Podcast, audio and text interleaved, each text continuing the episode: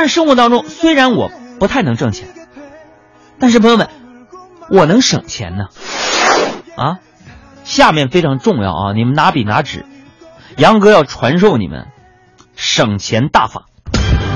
要举例子吧，那天我在街上，我就啪啪的，我就这么溜达，我就看见了一家四 S 店，我啪嚓走进去一看呢，那家伙琳琅满目的轿车啊、跑车啊，应接不暇呀。这时候啊，我就看准了一辆保时捷九幺八四点六升自然吸气，六零八马力啊，七档双离合。我一咬牙一跺脚，我不买。你们算算，我一下省了一千三百多万呢。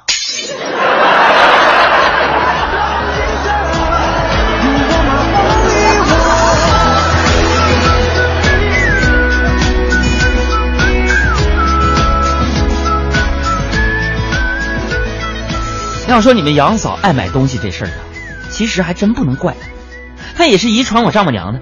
你别说啊，我还真挺佩佩服我丈母娘的。孩子啊，教育孩子自己有自己的一套。说什么呢？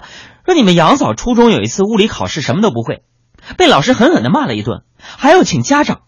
她忐忑不安的回到家，就跟我丈母娘就说了：“妈妈呀，这次有些题不会。”老师让你去一趟，结果我丈母娘惊恐的说：“老师叫我干啥呀？